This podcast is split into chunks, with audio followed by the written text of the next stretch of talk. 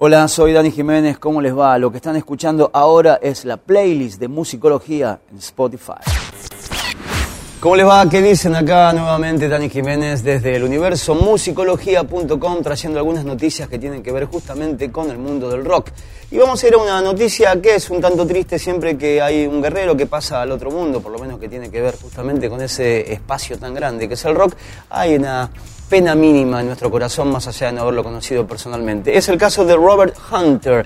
¿Quién fue Robert Hunter? Fue el señor que le puso letra a unas cuantas canciones de los Grateful Dead y que dejó la banda en 1995 después de la muerte de su líder natural y espiritual, me refiero al señor Jerry García. Tenía 78 años, venía con algunos problemas de corazón y algunas situaciones cardíacas que lo habían complicado en el último año y finalmente a comienzo de esta semana perdió esa batalla justamente en un hospital de la ciudad de Nueva York a una edad eh, ya avanzada, pero para un músico que todavía estaba en actividad. Él dejó Grateful Dead Hunter en 1995, pero de ahí en adelante siguió tocando, no solamente escribiendo, sino pegándose algunos instrumentos como por ejemplo el bajo y la guitarra.